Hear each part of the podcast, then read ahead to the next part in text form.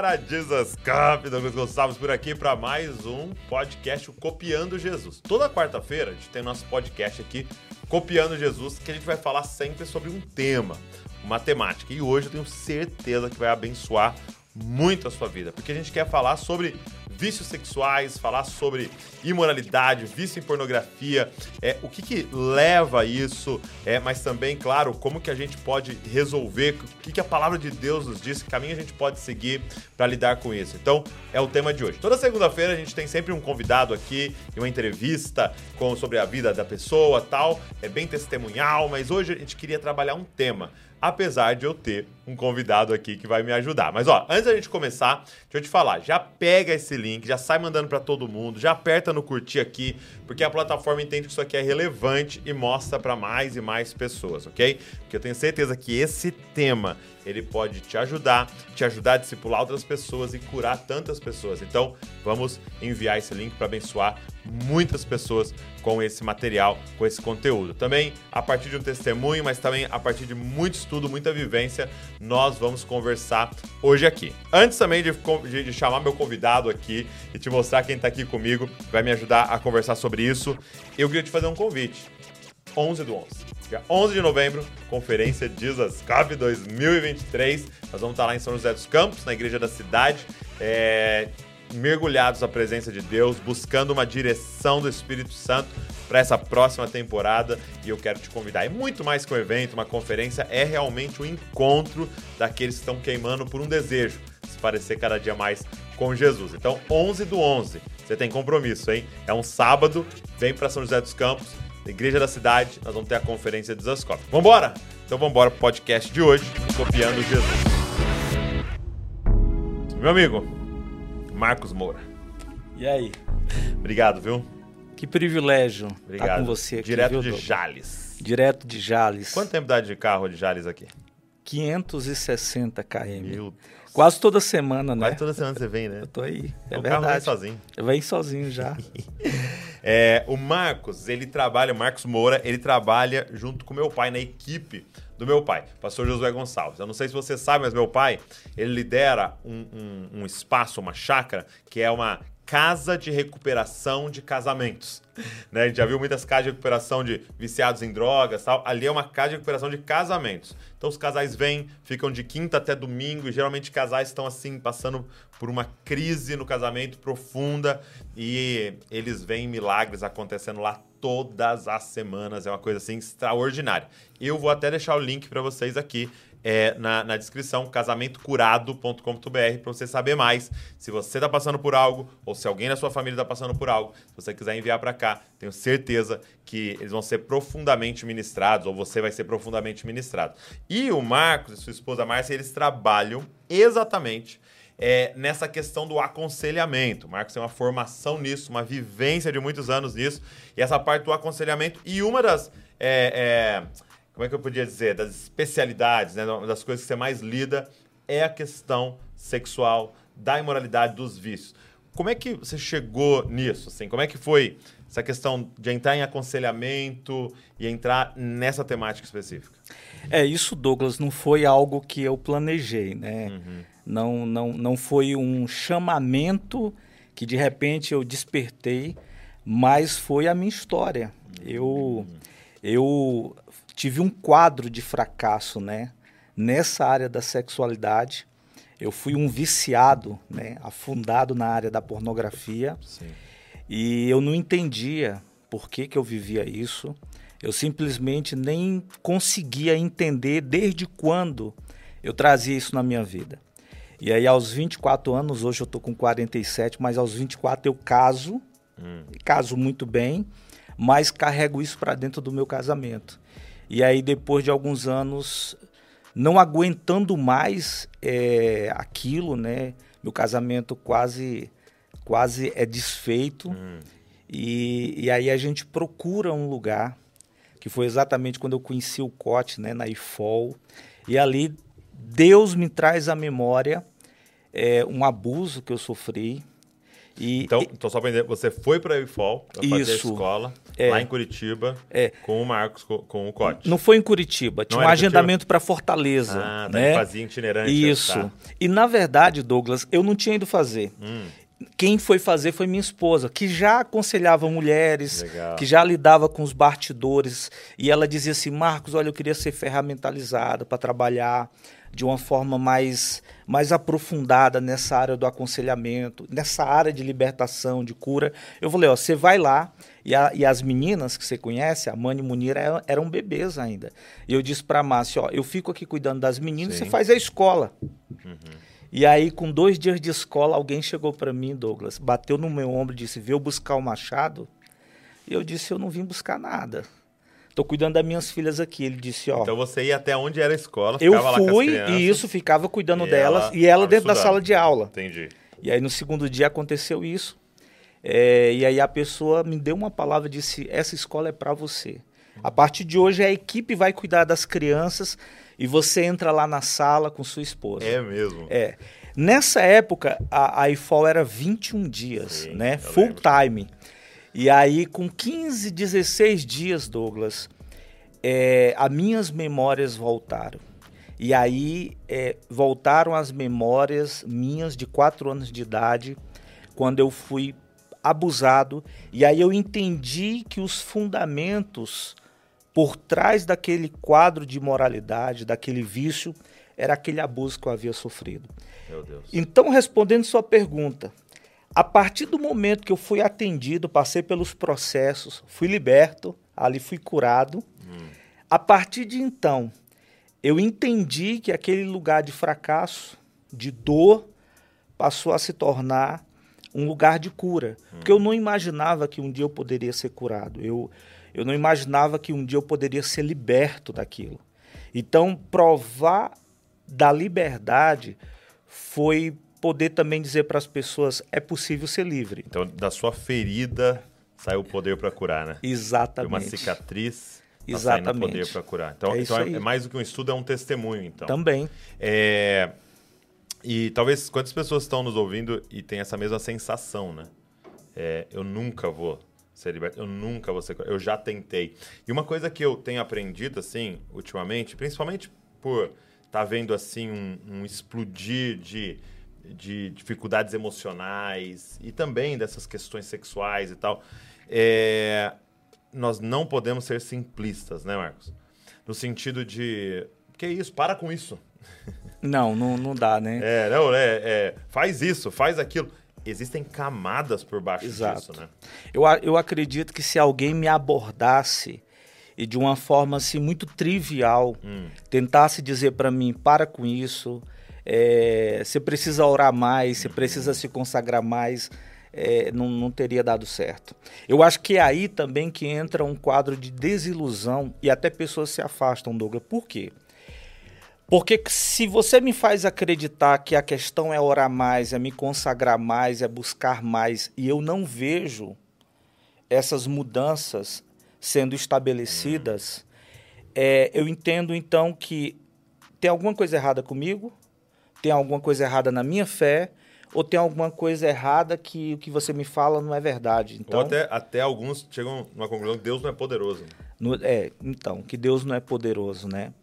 E aí a pessoa entra num. num- eu acredito, tem um livro é, do Philip Yancey chamado Decepcionado com Deus. Eu acho que você entra nesse rol, né? Você começa a ficar decepcionado. Porque você acha que o problema está em Deus ou está em você. No final das contas, é, isso só provoca mais distância do que aproximação. Muito forte. E é, agora sim, você chegou na Infol e tal, e uma das questões foi é, que te veio à memória um abuso que você havia sofrido com 4 anos de idade. Isso. É, e aí, com esses anos de experiência, qual que é a correlação disso? Do, do abuso de uma criança e a imoralidade, os vícios em si? Tá. O que, que acontece, Douglas? Um abuso, logo de início, ele rouba duas coisas básicas. Que às vezes a gente fala, mas se você parar, se deter e prestar atenção, você vê que isso é muito forte. Primeiro, um abuso rouba a sua inocência. Imagina uma criança é, que nunca viu um corpo nu ou nunca lidou com nada nessa área. E quando ela é abusada, e a melhor definição de abuso é violação, uhum. o código costuma dizer o seguinte, que a coisa mais íntima que você tem não é sua escova de dente, uhum. é seu corpo. E quando seu corpo é tocado indevidamente, ali há uma violação, há um abuso. Você tocou indevidamente. Então, esse toque indevido, esse abuso, a primeira coisa que ele rouba é a sua inocência. É por isso, às vezes, Douglas, que a gente, quando trabalha com pessoas no, no campo do vício, até a gente olha e fala: nossa, como Fulano foi capaz de ir tão longe, como fulano foi capaz de se envolver com tanta coisa. Até a gente vê adolescentes hoje que a gente se sente inocente. Meu Deus, olha o que esses meninos estão fazendo, olha com o que, que eles estão mexendo, né? Mas é que a inocência se perde mesmo.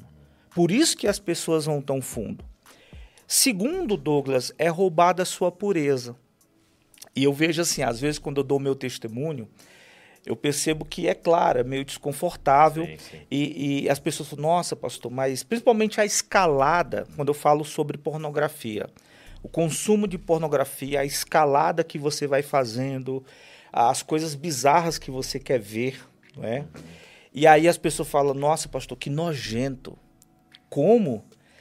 O que acontece, Douglas, é que pureza, quando ela é roubada, como é que você consegue é dizer o que é nojento, o que é impuro, né? Sabe? Entendi. Roubou, você foi roubado. Porque você precisa da pureza para até identificar o impuro. Né? Exatamente. E da inocência. Então, hum. assim, o abuso te rouba inocência e pureza. É a, princípio.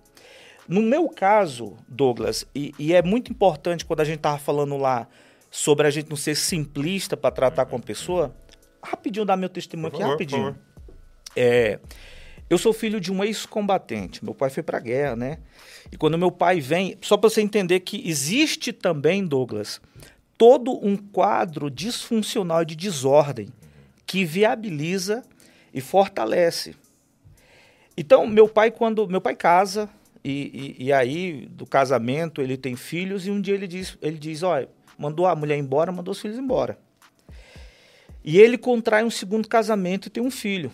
Aí ele repete pela segunda vez. Mandou a mulher embora, mandou o filho embora. Aí meu pai tem um restaurante, coloca um restaurante, gostava de cozinhar. E aí ele começa o velho esquema com a empregada, o envolvimento com a funcionária. E do envolvimento com a funcionária veio eu uhum. e mais três irmãos. Ok. E, e, ele nunca casou com ela? Não. Aí meu pai repete pela terceira vez. Eu tinha quatro anos de idade, Douglas. E meu pai manda minha mãe embora e meus irmãos embora. Eu acordo de manhã, Douglas, desculpa que eu não tenho mais mãe, que não tenho irmãos.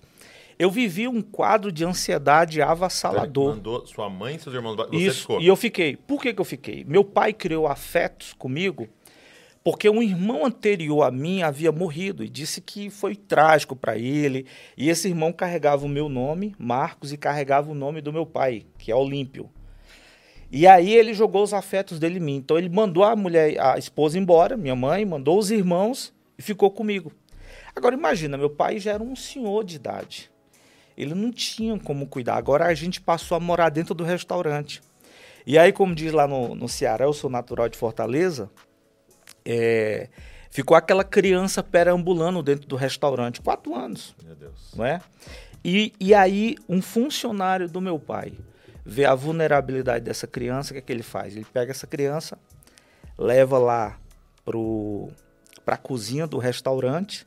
Eu tenho essa nítida é, memória daquela, daquela mesa de madeira onde se fazia os salgados do restaurante. Ali ele coloca essa criança, é, tira a roupa dela ali, é, toca indevidamente, faz sexo oral. Ali ele masturba essa criança. Por isso que eu digo que às vezes é meio desconfortável, mas é fato. E ali, Douglas, eu nunca tinha visto um corpo nu. Uhum. E ali ele me apresenta, Douglas, a primeira, naquela época, né, há 43 anos atrás, ele me apresenta uma revista pornográfica. E aí eu, uma criança de 4 anos, vejo um homem nu, uma mulher nua em posições sexuais explícitas. Aquilo ali, Douglas, entrou dentro de mim com uma força que eu não sei descrever. A partir de então, Douglas, com quatro anos, eu comecei a me masturbar e a buscar essas revistas. E eu encontrava, porque, porque aí era a revista do meu tio, do meu pai, do, É, do- porque- dos funcionários. o diabo tem todo o cerco Exatamente. E aí a minha vida afundou nessa área. O que acontece é que as minhas memórias, eu não sei explicar porquê, eu esqueci. E quando eu me entendo, né, é, é, é, dentro desse quadro escravizador, eu começava a tentar entender por que, que eu vivia aquilo, por que, que eu era tão viciado, por que, que eu era afundado naquilo. Eu ficava horas na pornografia e depois casado.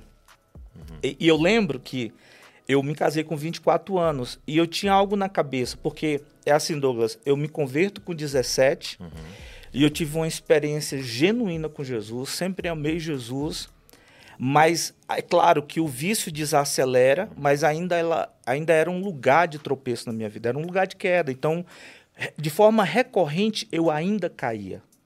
E aí eu pensava assim, ó, eu acho que quando eu casar e puder ter uma vida conjugal, sexual, poder desfrutar, eu, eu, eu, eu vou parar esse vício.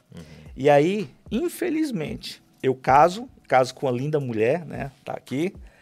E, e, e ali a gente desfruta da vida sexual, mas vício é vício. Sim. E aí eu, eu passo agora a reproduzir, eu passo a viver uma vida na pornografia, passava horas, depois ia para a cama, ou saía da cama e ia para o banheiro, me mas- e eu vivia isso. É claro que é, é, isso doía em mim. Uma das coisas que a Márcia conta, a Márcia agora na Lagoinha de Lisboa, ela nunca tinha contado isso, mas ela, ela, ela ministrou falando como foi lidar com o marido viciado. E ela falava exatamente que a minha tristeza, porque ela me via constantemente triste. Ela via que vez ou outra eu me perdia. E eu estava naquele momento de tristeza e ela não entendia. Que é exatamente, eu não era feliz com aquilo. Mas eu não entendia por que aquilo existia, por que, que aquilo estava lá. Então, eu não quero dizer que o vício, o vício em si é um problema, mas no meu caso tinha um endosso de um abuso. Um abuso que me roubou pureza, que me roubou é, a, a Inocência. inocência, obrigado, e me jogou com aquelas primeiras imagens para essa vida. Até que, como eu disse, né, fomos para uma escola, ali minhas memórias voltaram, fui atendido nessa libertação. É tanto, aquilo foi tão impactante para mim, Douglas, que é, eu, eu, eu passei, né, e eu falo isso com é um privilégio, ficamos é, sete anos debaixo né, da liderança, da autoridade do, do COT, que temos assim uma estima e uma imensa gratidão, porque foi tão impactante na minha vida que eu passei a viver isso, a Sim. trabalhar essa área de libertação, essa área de cura, de restauração, né? Então, basicamente foi isso. Entendi. Então, é, nessa, nesse roubo da pureza, nesse roubo da inocência, quase que perde-se um filtro ali e aí é, é aquele negócio, né, de, de o certo virar errado, o errado virar certo, porque já não tem tanta mais critérios, né? E, e é, e é isso que acontece é, quando o evangelho, quando o Espírito Santo entra na nossa vida, né? Porque luz é jogada, né?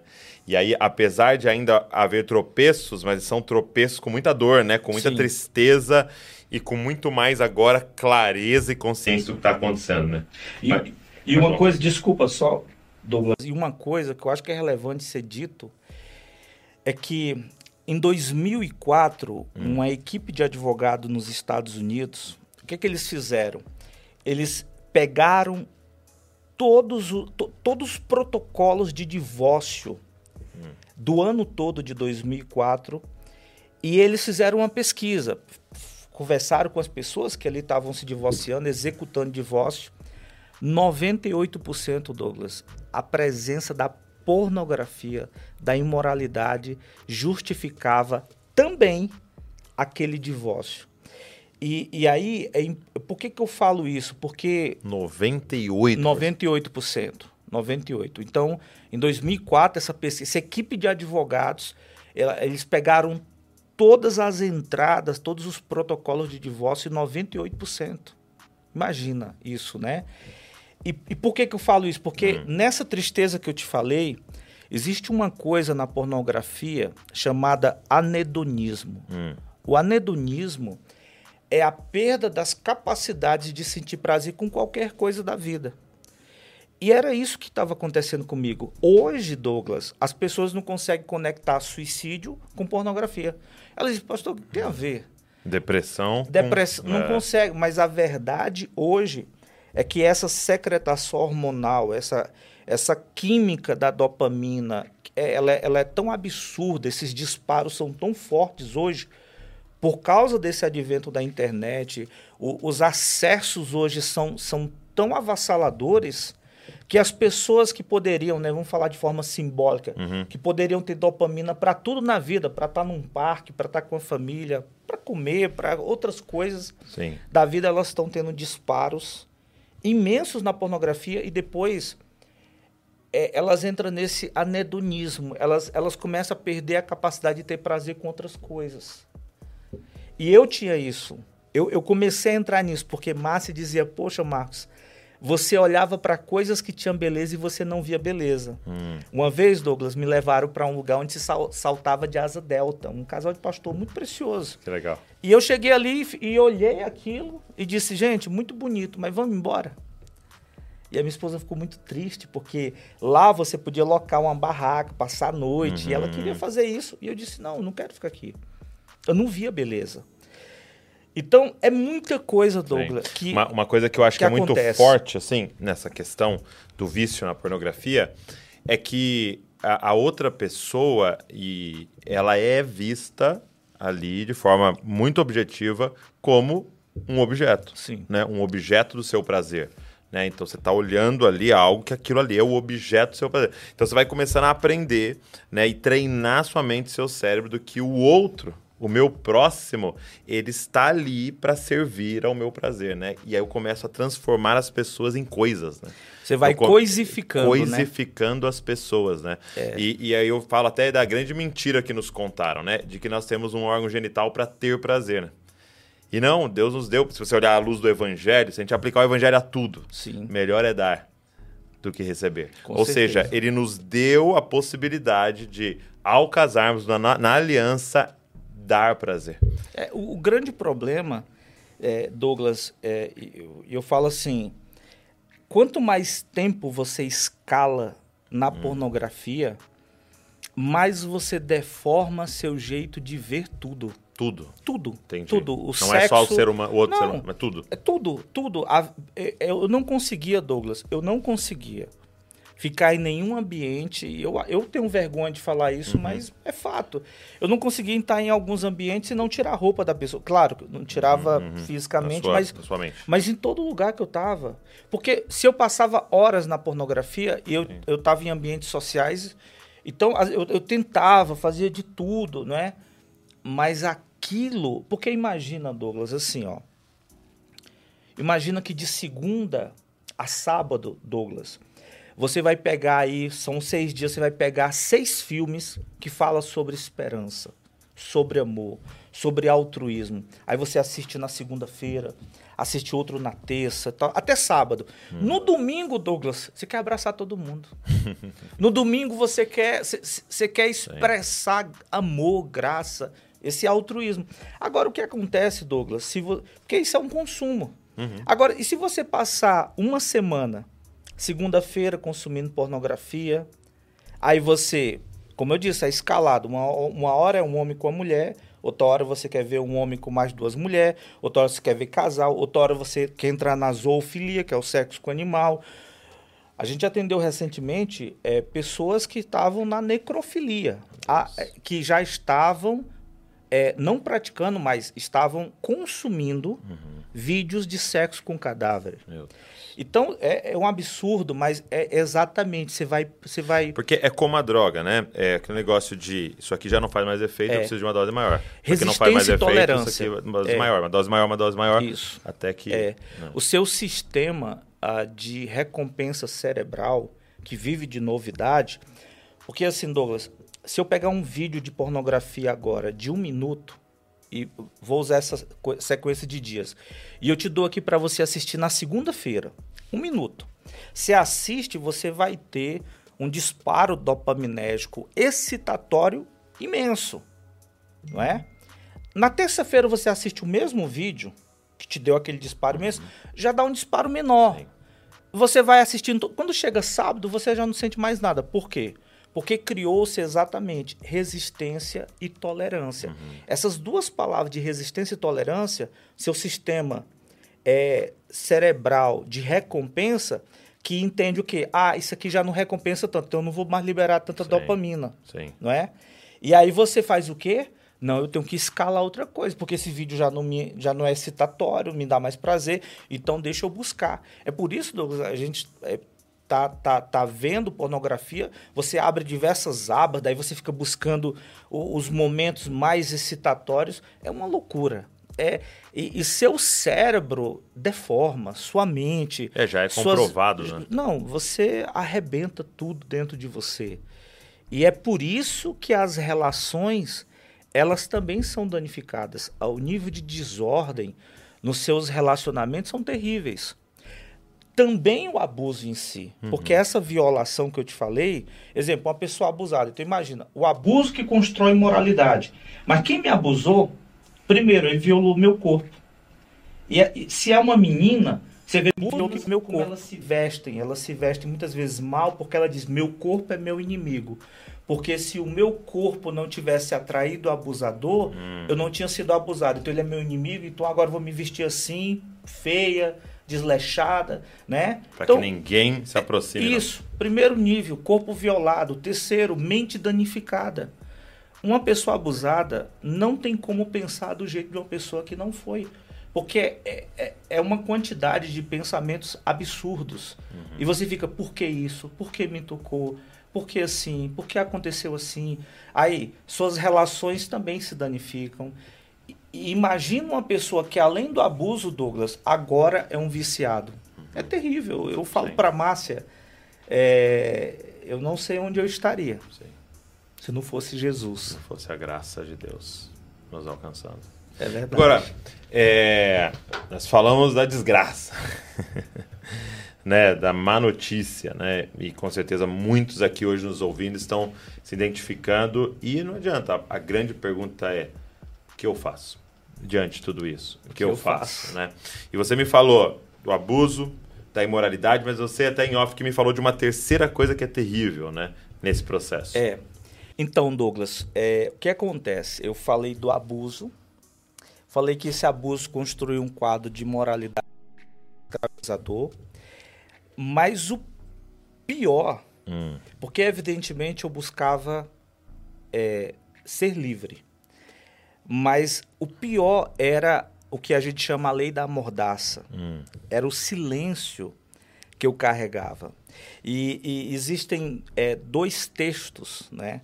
Aquele de Davi, ali no Salmo 32, quando Davi diz assim: Enquanto calei o meu pecado. Esse enquanto é uma terminologia de tempo, né? Os estudiosos alguns dizem que um ano, outros mais anos. Enfim, o fato é, Davi ele reconhecia que houve um silêncio. Ele, ele silenciou, ele disse enquanto eu calei o meu pecado. A mordaça.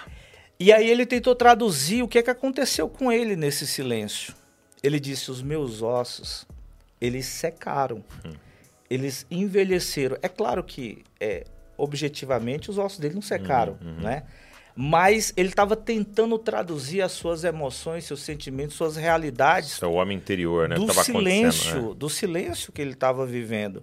E ele disse: os meus ossos envelheceram e havia um constante gemido todos os dias. Em outras traduções, um gemido diário. Então, o silêncio ele potencializa exatamente esse, esse, esse quadro de dor diário. Parece que alguma coisa está secando dentro de você, você está perdendo vida, não tem vigor, nada floresce, por causa dessa mordaça. Uhum. E eu acho que é por isso que a gente. É, é eu queria até mostrar para a galera, porque o Marcos, a partir dessa, dessa realidade, desse testemunho, ele escreveu esse livro, O Desafio de Se Expor. O Desafio de se expor. É, porque tem tudo a ver com isso, né? Sim. Porque essa, essa libertação e essa cura passa por esse desafio. Por que um desafio? Um desafio, Douglas, são essas duas palavras, né? Desafio, o desafio de se expor. É um desafio, Douglas, porque quando a gente vai lá para o jardim, os nossos pais, né? Adão, Eva lá, quando Deus estabeleceu uma palavra na vida deles e eles não conseguiram sustentar, mas acolheram a palavra do outro, Deus disse não coma, o outro disse coma, né? Enfim. O homem pecou. Uhum. O homem fracassou no jardim, caiu. E aí ele tentou, é, na força do seu braço, resolver seu problema. Foi lá pegar folhas de figueira, uhum. não deu certo. E aí eu costumo dizer que quem começa com folhas termina de trás de árvores. Uhum. Porque quando Deus chega para encontrar Adão no lugar que Deus havia deixado ele, ele não estava mais lá. A gente fala da lei do deslocamento. É você. O, o, o que é uma pessoa marginalizada? É uma pessoa que está à margem do Onde lugar legítimo estar. que ele deveria Uau. estar. Então, esse homem marginalizado, Deus o chama e ele diz: Eu ouvi tua voz. Né? Ele fala que estava nu, mas ele, ele fala do seu, do seu primeiro sentimento. Ele diz: Olha, eu tive medo. Hum. Por isso eu me escondi. Adão Douglas não tinha uma pessoa anterior a ele para modelar. Onde é que ele aprendeu? De forma instintiva. Uhum. Ele teve medo e o medo jogou ele para de trás daquelas árvores. Então, por que, que, é um desafio, Douglas? Porque as pessoas têm medo. Uhum. A grande verdade, Douglas, é que existe uma quantidade absurda de pessoas, Douglas, querendo rasgar seu coração, sua alma e colocar para fora, mas elas têm medo. Medo de quê? É, pastor, eu não sei como as pessoas vão me ver a partir de então. Uhum. Eu não sei o que vai acontecer com o meu casamento, meus filhos, é, meu título, é, é meu trabalho, eu não sei. E você sabe, né? A, a, eu costumo dizer que a mãe de todas as feridas emocionais é a rejeição. Uhum. E ela dá à luz o abandono. Então, quem gosta de ser rejeitado? Quem gosta de ser abandonado? E as pessoas têm esse medo. Não, eu não vou falar. Porque se eu falar, as pessoas vão me rejeitar. É, eu, alguma coisa eu vou perder. E aí elas ficam por detrás das árvores por causa do medo. Uhum. Então é um desafio, Douglas, porque para você se expor, você tem que vencer o medo. Sim. E você tem que, como Davi fez, Davi disse: Enquanto calei o meu pecado, meus ossos envelheceram, havia um constante gemida, tua mão pesava sobre mim. Uhum. Ele fala sobre isso, né? A mão de Deus, mas ele disse: Confessei-te o meu pecado, não mais ocultei. A vida voltou. Ele perdeu o medo. Uhum. Porque se nós pensarmos, né? Por que, que Davi calou? Por que, que Davi silenciou? Medo. Medo. A gente tem medo. Então, o medo do jardim lá que joga para de trás das árvores, a gente tem que perguntar qual é a sua árvore. Eu, eu percebo assim que é uma das principais, um dos principais efeitos do pecado, né? Lógico que você vai ter o pecado em si que a pessoa vai cometer, tal, mas um principal lá dentro é corre de Deus e não corra para Deus. É. Essa é isso que entra dentro de nós de alguma forma por causa do medo. Corra, corra de Deus e não corra para Deus. Né? É isso. Essa mentira entra, né? E esse é o desafio, vencer o medo, né? E aí vem um se expor. Hum. Sabe, Douglas, é, muitas pessoas, e eu falo isso com testemunho, né? Eu, quantas pessoas chegavam para mim e diziam assim: Olha, Deus está falando comigo que Ele vai te usar assim, que Ele vai fazer isso na tua vida. Ó, oh, eu te vejo viajando. Douglas, eu vivi uma vida totalmente fora dessas realidades. Uhum mas existiam palavras proféticas sobre a minha vida. Só que tem um detalhe. Provérbios, capítulo 28, verso 13, diz o seguinte: Aquele que encobre a sua transgressão jamais prosperará, mas aquele que confessa deixa alcançará misericórdia. Essa primeira parte, hum. encobrir, você não prospera. Se nós temos a Bíblia como nossa regra de fé e prática, está dizendo lá que aquele que encobre, hum. ele não prospera. Então, muita coisa na nossa vida não desata. É, quantas coisas que Deus já gostaria que nós tivéssemos lá na frente. Mas exatamente quando você peca e traz o pecado para o oculto, você se algema com as trevas.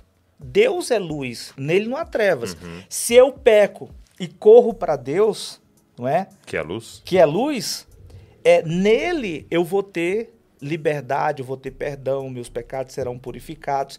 Mas quando eu peco e trago para as trevas, existe o dono das trevas. E é com ele que eu me algemo.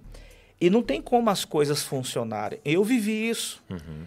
Eu vivi o fato de, de, de ver Deus é, profeticamente falando coisas sobre a minha vida, como gostaria de me usar, mas eu preso. As coisas não andavam. Então, é, essa questão da exposição, eu estava conversando até com um senhor esses dias, eu estava dizendo para ele, olha, quando você entende que se expor mais do que o desafio em si de vencer o medo, mas é você transpor para que você, mais do que livre, você viva o que Deus tem para você. Hum. Porque, Douglas, meu casamento se tornou um casamento quando isso aconteceu. Uhum. Quando, quando eu me expus.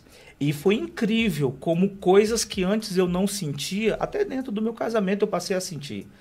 Coisas que antes eu não via, hoje a Márcia diz para mim, Marcos, é incrível ver você apreciando coisas que você não apreciava antes. Hum. É incrível ver você sentindo coisas que você não sentia antes.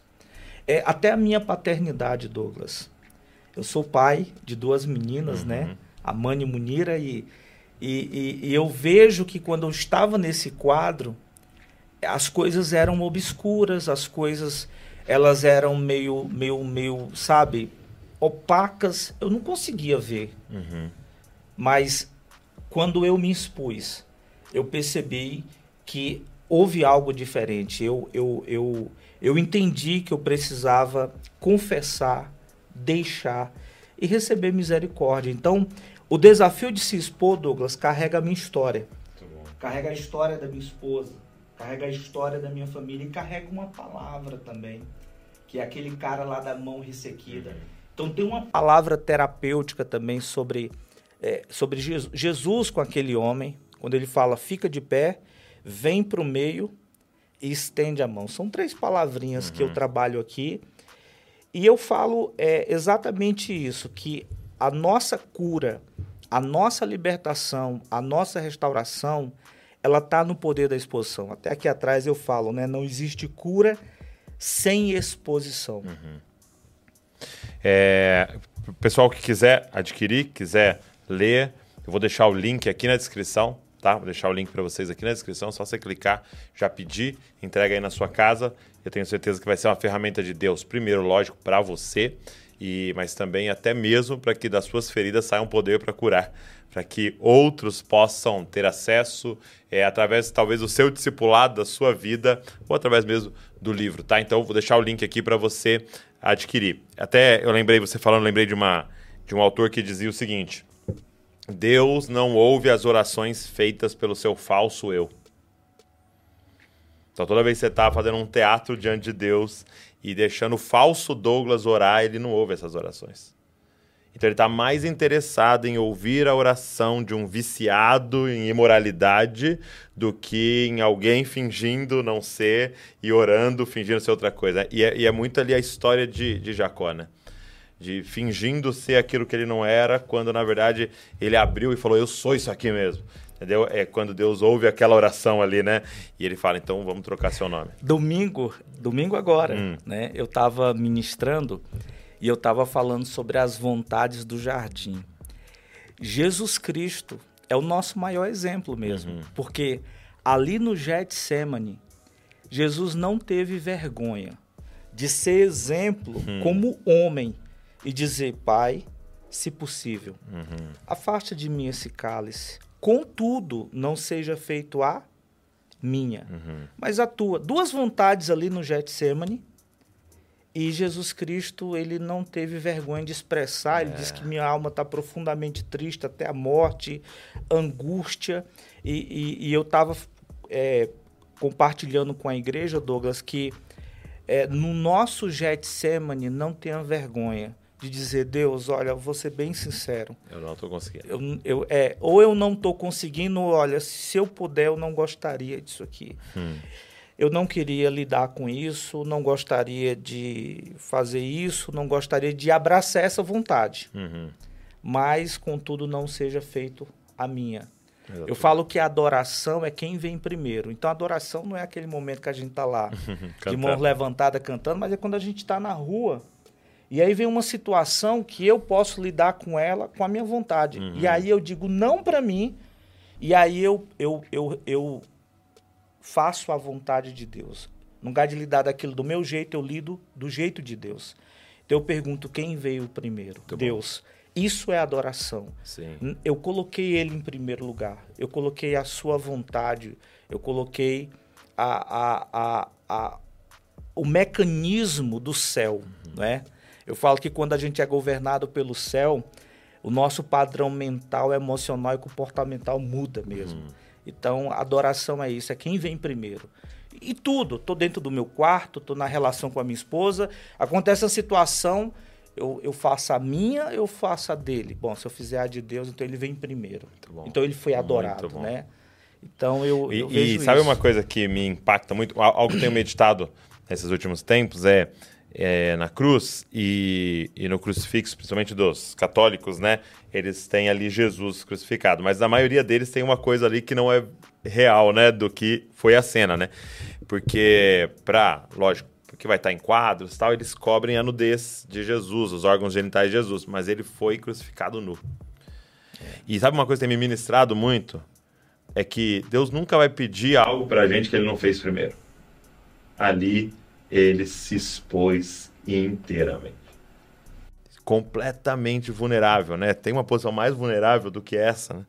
Totalmente vulnerável e despido e dizendo: Eu quero que você me conheça completamente, porque eu quero te conhecer completamente, né?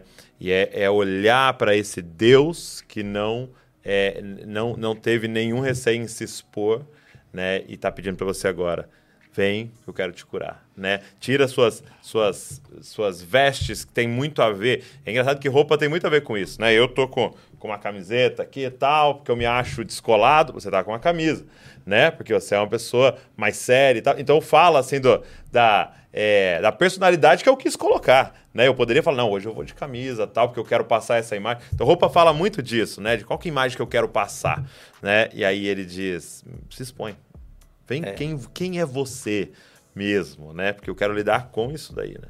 Eu quero ter relação de é, é, é, próxima com isso daí. E aí é a cura, né? Eu acredito, Douglas, que a nossa cura começa exatamente quando a gente reconhece a nossa realidade. Sim.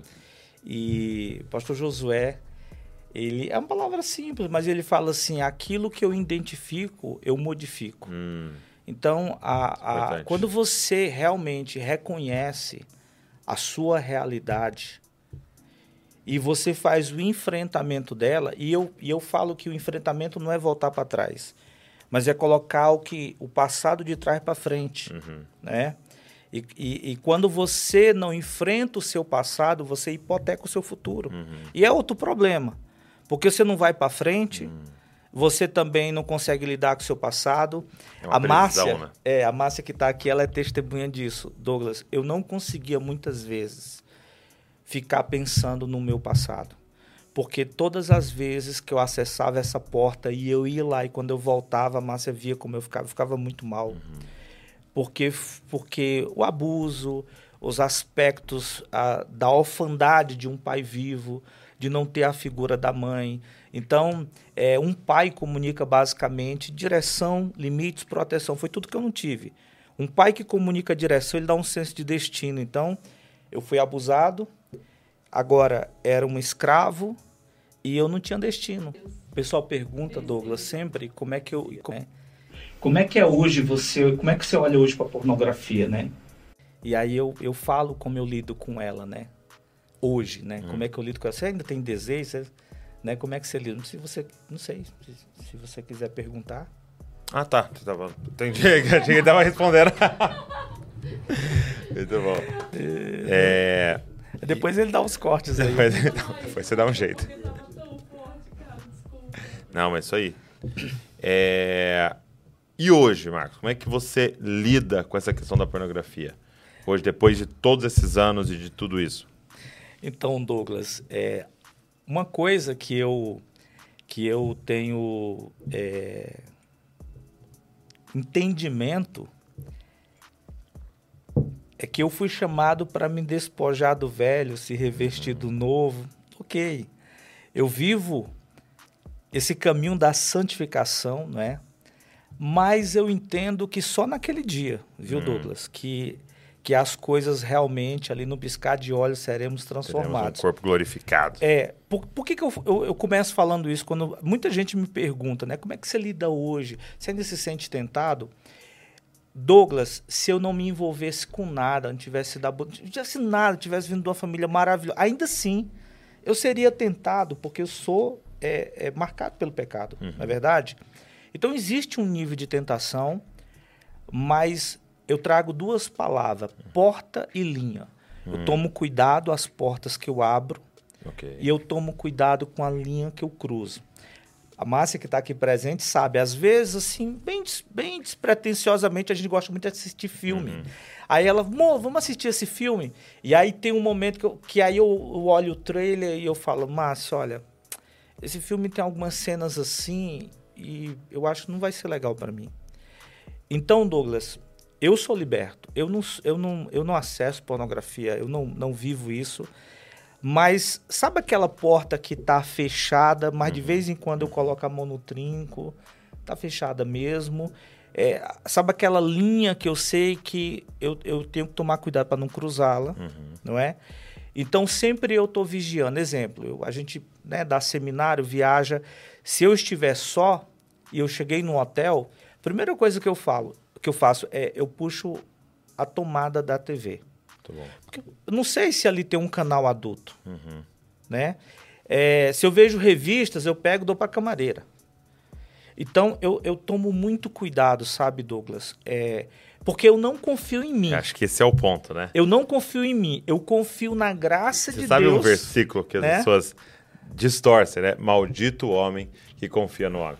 Aí a gente sempre leu falando assim, eu não posso confiar em ninguém. É. Tá falando, não, maldito é o homem que confia no homem. Faz do seu braço carnal a sua força Sim. e aparta o seu coração do Senhor. Sim. Eu acho que eu, dependência total. É, a gente não pode apartar. E eu, e eu sempre falo isso com Márcia. E, e, eu digo, Márcia, eu, eu sempre tomo cuidado comigo. Sim. Então é, é um cara, sabe, Douglas? É um cara que eu discipulo todo dia. Ele me dá muito trabalho, viu, Douglas? Mas ele, como é que é, é que fala? Que morreu nas águas do batismo, mas danado sabe nadar. É, danado sabe nadar, exatamente. É, uma, uma experiência que eu tive com, com a Márcia, falando dessa questão de não confiar em mim, Douglas, uhum. né? Como é que eu lido hoje e tal. Olha, eu estava em Duque de Caxias, no Rio de Janeiro, servindo uma igreja preciosa. E no sábado o pastor terminou o culto, o pastor me levou para jantar. E a gente conversando, perdeu o tempo. Ele falou, pastor, pelo amor de Deus, vou te levar para o hotel. Amanhã de manhã você continuar o seminário. E aí, Douglas, quando eu desembarco ali no hotel, um hotel muito bacana, Hotel Montblanc, ali no Duque de Caxias, o pessoal que está ouvindo aí conhece, de repente conhece. É, eu andando na calçada, eu vi duas garotas de programa, era quase uma da manhã. Uhum. Quando eu vi essas duas garotas de programa, Douglas, parece que elas entraram dentro de mim. Douglas, eu não sei o que é motel. Eu nunca me prostituí. Eu fui uma pessoa afundada na imoralidade, uhum. mas eu nunca me prostituí. Você perguntar, pastor, você sabe o que é um motel? Sabe o que é ter relação com a prostituta? Nunca. E eu, naquele momento, claro, não discerni a guerra, o teto espiritual, claro, mas naquele momento foi algo tão forte, tão avassalador. Não, eu fiquei, eu entrei num desespero, uma vontade, Douglas, de pegar uma garota daquela e levar para um motel, coisa que eu nunca tinha feito. E eu lembro que eu entrei no hotel, é, subi no elevador, fui, entrei no quarto e eu liguei para Márcia. Uhum. E eu falei, Márcia, eu estou passando por isso. E eu chorando, eu estou sentindo essa vontade, a vontade de fazer isso, de pegar uma garota dessa, por favor me ajuda. E aí, na hora, Douglas, a Márcia falou assim: Onde você está? Eu falei: Eu já falei, eu tô aqui, eu tô no quarto agora. Ela falou: Não, não. onde você está? Eu falei, meu Deus. Ela falou, Marcos, você se deslocou. Porque é a pergunta do jardim, né? onde você está? Eu disse, Márcia, eu desloquei. Aí eu, eu falei, me ajuda. Ela falou, senta. E, e falou assim, eu vou orar. Quando ela começou a orar, Douglas, parece que a mão de Deus entrou dentro daquele hotel, entrou dentro daquele quarto, entrou dentro de mim hum. e tirou aquelas garotas. Segunda-feira, nessa época eu morava em Curitiba. Segunda-feira, peguei o avião, voltei para casa. E não, ela me perguntou, na hora do almoço eu falei, Márcia, que luta, hein? Ela falou, amor, eu orei muito por você. E ali a gente começou a conversar. Agora imagina, Douglas, se eu não tivesse a Márcia, eu falo isso agora para os casados, né? Uhum.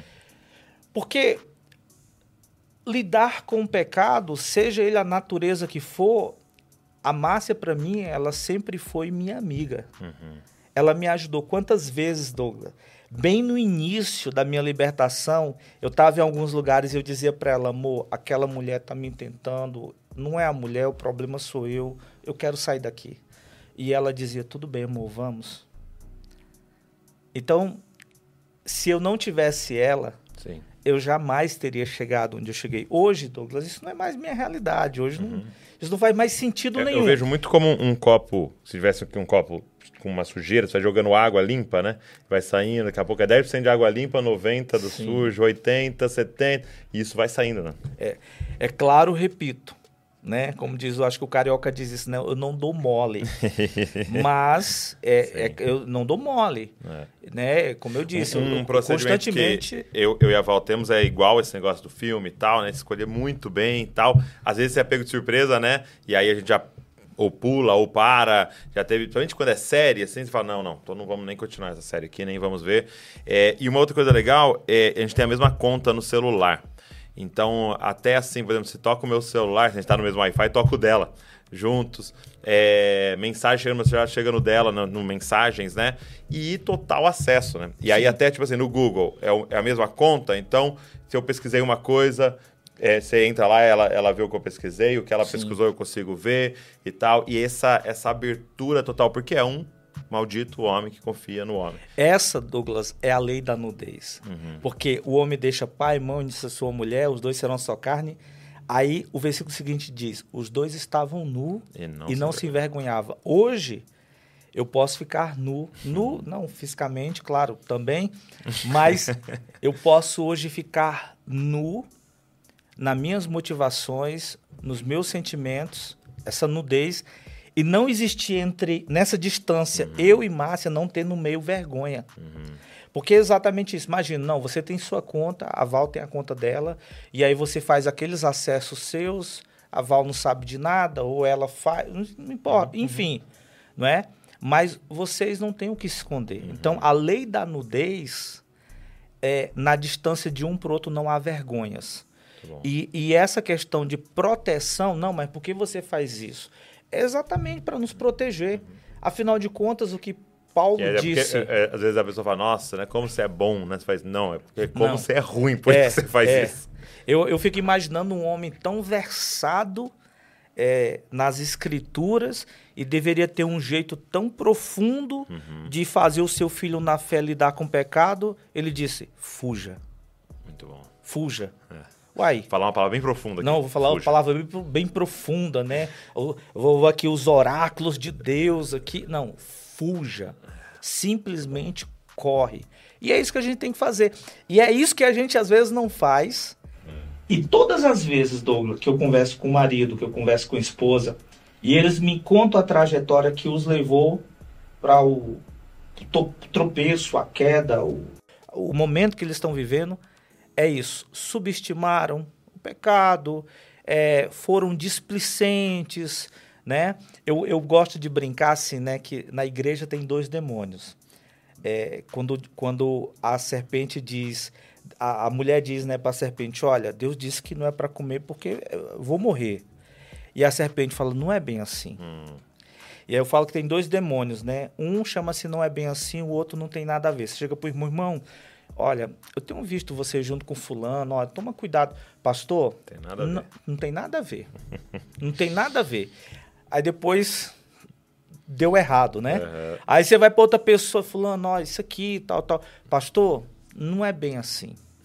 Eu acho que o senhor tá, sua mente não tá legal, viu, pastor? Você tá equivocado. Não é bem assim. Só que essa história de não é bem assim, lá na frente a pessoa também tá tropeçando. Então, no final das contas, Douglas, a gente tem que fugir, a gente tem que tomar cuidado, a porta que abre, a linha que, a cruza, linha que a gente tem que estar tá conectado com a nossa esposa, esposa com o marido, porque somos Sim. somos tentados. As coisas estão ao nosso redor, não é verdade? E, e o tempo inteiro buscando essa satisfação no Senhor, né? É aquela a alma farta pisa favos de mel, né? É o tempo inteiro satisfeitos no Senhor e buscando essa é, esse lugar de, de, satisfação mesmo nele, no seu devocional, na sua vida, porque é isso que ele tem para nos oferecer, né? É, o nosso Senhor é aquele que criou os prazeres. Sim. E acessá-lo transforma completamente a nossa vida. Meu amigo, obrigado. Que honra. Que prazer, que alegria, que privilégio. Obrigado mesmo. Obrigado aí. Obrigado pela vulnerabilidade de se expor, né? Ser um testemunho. E eu queria encorajar você pedir o livro aí. Vou deixar o link de novo aqui na descrição para você pedir o seu desafio de se expor. E olha, pega esse link, manda para várias pessoas. Manda para muitas pessoas, coloca aí nos seus stories, é, ajuda a gente a divulgar, porque pode ser assim o início da libertação de muitas pessoas. Pode ser uma luz num lugar muito escuro que pessoas estão passando, que talvez você esteja passando. Então, compartilhe com mais pessoas. Deus abençoe você e não se esqueça, você é uma cópia de Jesus.